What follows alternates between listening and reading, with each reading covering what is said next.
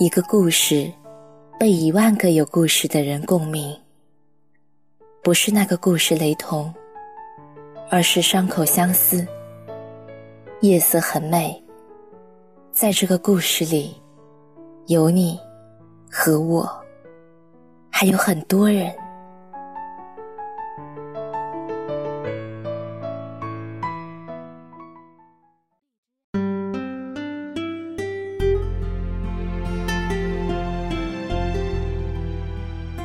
职场十年，为什么有人已经当上了董事总经理，而有的人还是资深销售经理？出道十年，为什么有人已经当上了主编、出版人，而有的人还是资深编辑？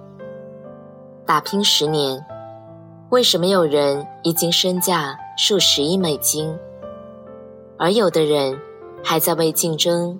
总监头衔，而周游于人情场，人和人的身价几何倍的差距，真的就只是智商、教育背景、能力、勤奋程度所决定的吗？当然不是，更大程度上是由个人的价值观、心态、眼界和选择不同所决定的。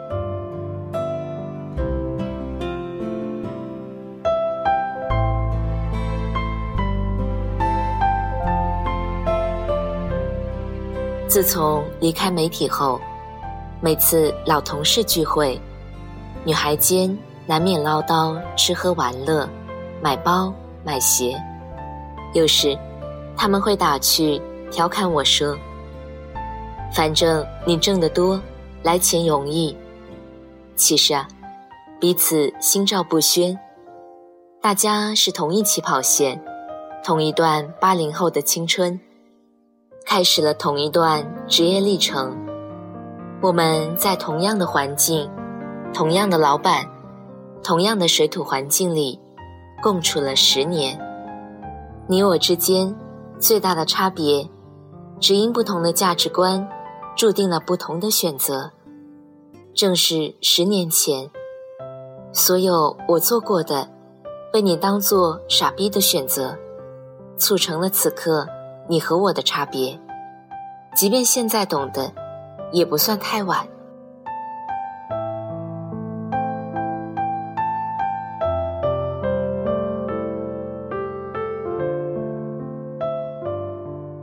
十二年前，我直升了硕士，在家闲得慌，去了一家香港的婴幼儿杂志全职实习，每天早上八点上班。下午五点下班，一个月我负责二十批左右的内容。实习工资八百元。公司很小，没有办公室政治，大家都很松散。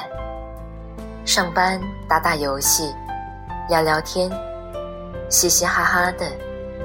到了快下班了，急急忙忙，胡乱展了一展聊事。我虽然做每件事都很认真，但公司并没有高压拼搏的氛围，没有严厉的主编来逼迫我们自我挑战高难度的任务，大家都是嘻嘻哈哈，自然成长。当时有个朋友介绍了一位香港媒体人给我认识，他是香港的资深媒体人。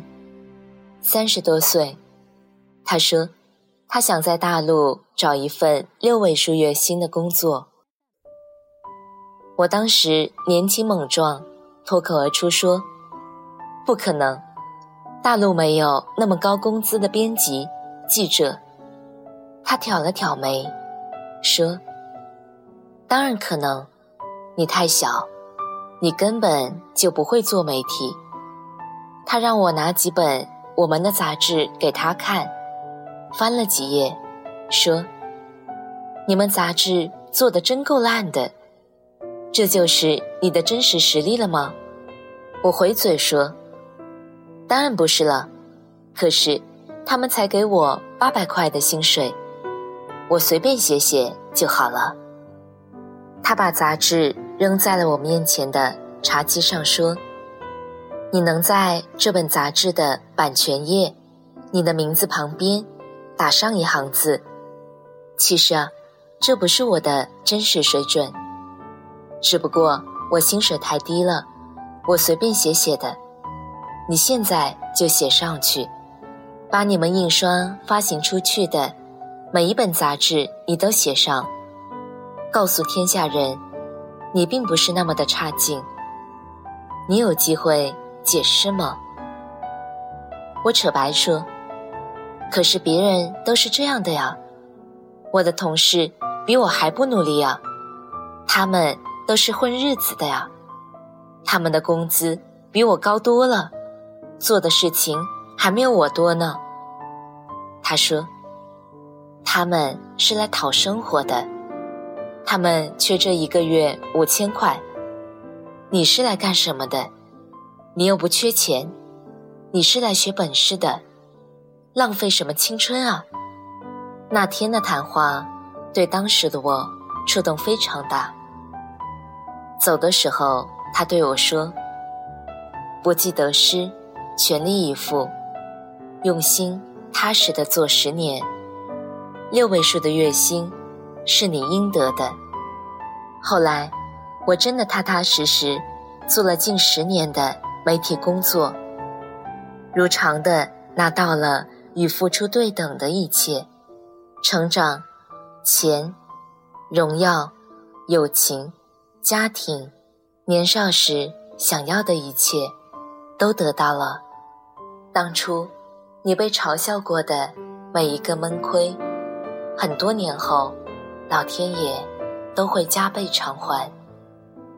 当年你做过的每一件吃力不讨好的事，每一件赤手空拳迎难而上的事，每一次扛下的屎盆子、不解释的委屈，终究牢牢的长在了自己身上，成为了无欲则刚的真实力。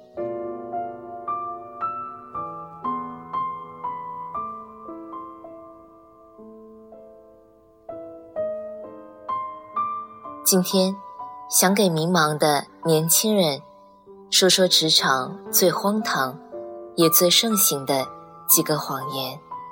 你若信了这几个谎言，你的前程便在一开始就断送了。谎言一：女孩子找工作要清闲，钱多事少，离家近，要清闲。你怎么不去二舅的棋牌室打杂啊？钱多事少离家近，你怎么不去做小三啊？何止钱多事少，根本就不用下床。二十岁的人提前过上五十岁的生活，要不要两点下班去街心花园打太极拳啊？工作是工作，事业是事业。还有一种最扯淡的，叫做把工作当做生活方式，对自己、对别人都是超级不负责任的。我们八零后的父母这一代，街坊流传这样落后的价值观，比比皆是。教唆女孩子做得好不如嫁得好，让女儿迟到早退，上班打盹，当一天和尚。撞一天钟，二十岁就已经死了，八十岁才送去埋。孩子一加班，老娘就拖后腿。公司给你多少钱啊？你要这样拼命，我每次回亲戚家，都会有人来关心你说：“年轻人不要只知道赚钱。”可悲的是，这些人一辈子都没有见过理想到底是什么。也不知道，他们教唆儿女偷懒、耍滑、占便宜的这点时间，能回家孵出个金蛋，还是种个几百万的辛苦，在最应该吃苦的年纪，吃苦就是赚便宜。二十岁开始只顾眼前的利益，吃喝玩乐图清闲，注定后半辈子在柴米油盐、家长里短里吃苦到底，等着中年危机时，被忙碌、责任、孤独折磨得悲喜交加，又是何苦呢？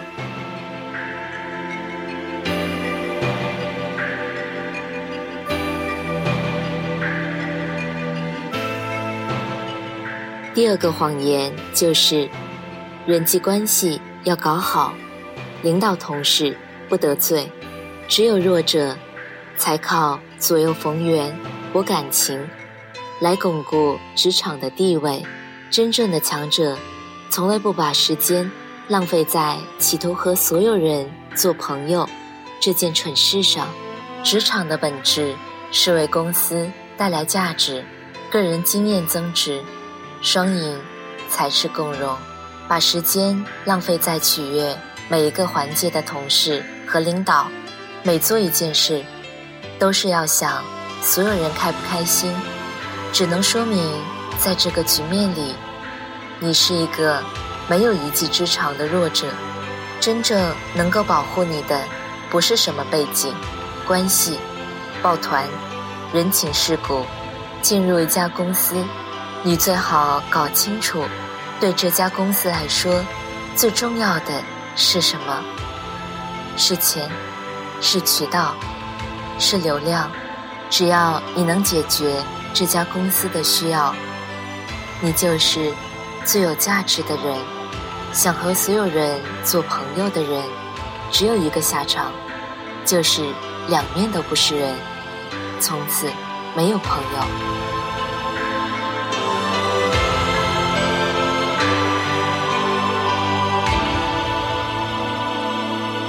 第三个谎言，给你的工作不能做得太快，做得越多，活就越多。没错，确实你做得快，给你的活也就更多。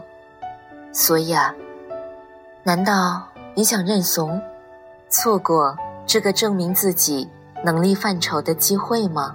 难道你想放弃挑战自我、学习更多的机会吗？只有老油子，才见到工作能躲就躲。李娜说过：“要做就做出头鸟，枪打出头鸟又如何？枪打的多了，出头鸟也就更强大了。烧不死的鸟，是凤凰。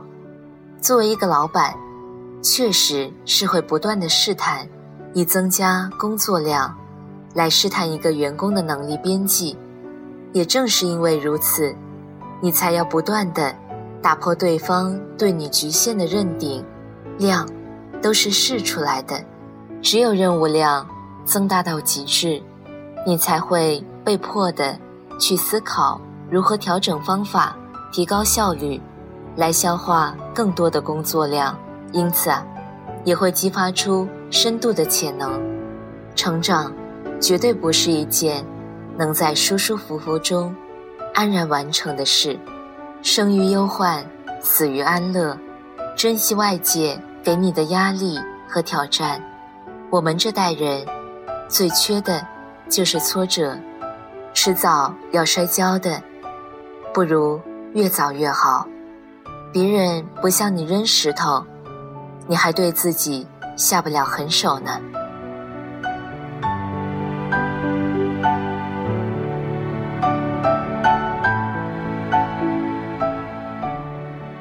第四个谎言，挑活要挑容易干出彩的。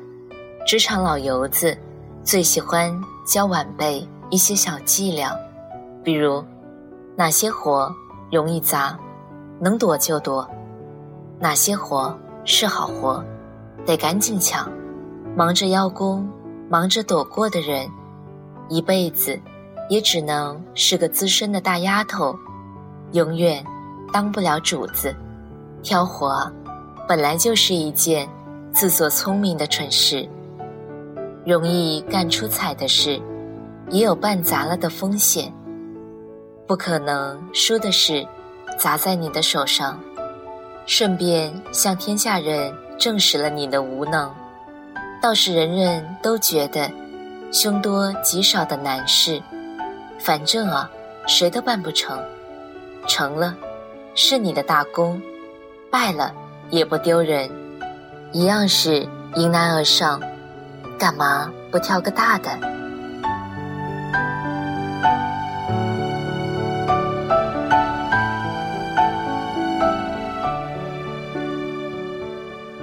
最后一个谎言就是，不是我的事，凭什么要我多做？不是你的事，你可以不做，不做你也无过。但是，不是你的事，你做习惯了，做上手了，做擅长了，本事啊就变成你的了，功劳也变成你的，很快，名利也就跟着来了。职场我见的很多，主动想要跨行转型的人，一直得不到机会，却有很多人临危受命，紧急高压之下，迅速的磨练出了跨岗位技能和综合素质。你不做，你这一辈子勤勤恳恳也就这样了。人生的因果得失，只盯着眼前的。都是看不出利弊的，别太纠结眼前的，什么多劳者未必多得，本事啊，长在你的身上，没有人抢得走。眼前不公平，又能如何？市场经济最公平，有本事，还怕没有好的身价不成？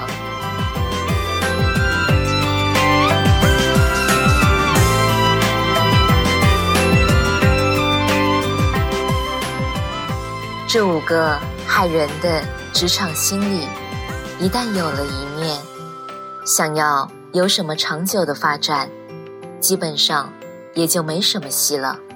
今天你选择随波逐流，像碌碌庸众一样去思考、去判断、去埋怨、去计较，那么十年后，你就只能还像他们一样对社会。充满了愤慨，终老一生；又或者，既然你忍不住像庸众一样计较得失，就别觊觎英雄的人生。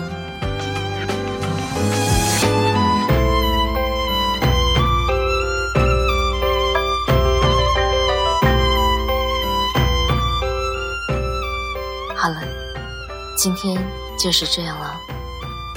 晚安。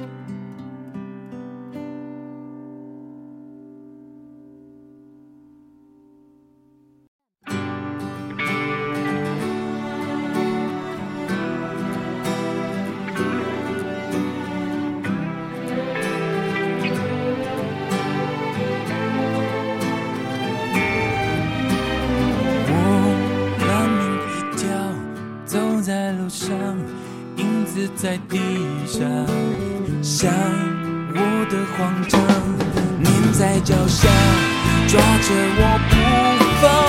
我不懂，我不是这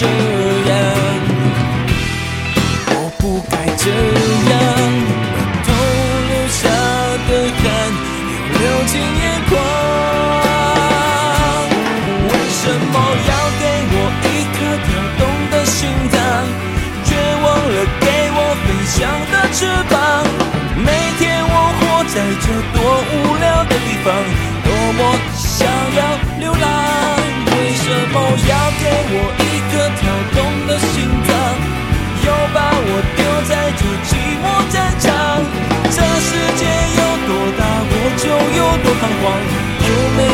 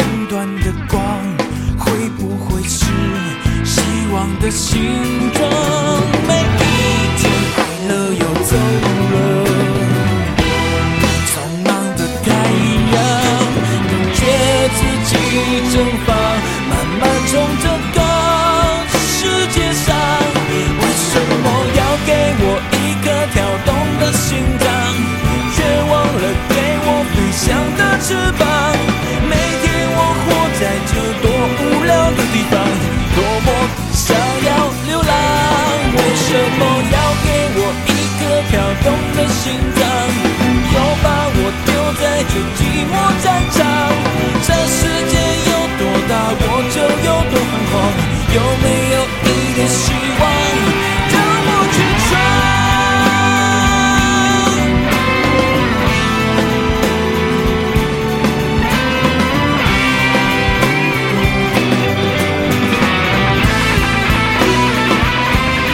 为什么要给我一颗跳动的心脏？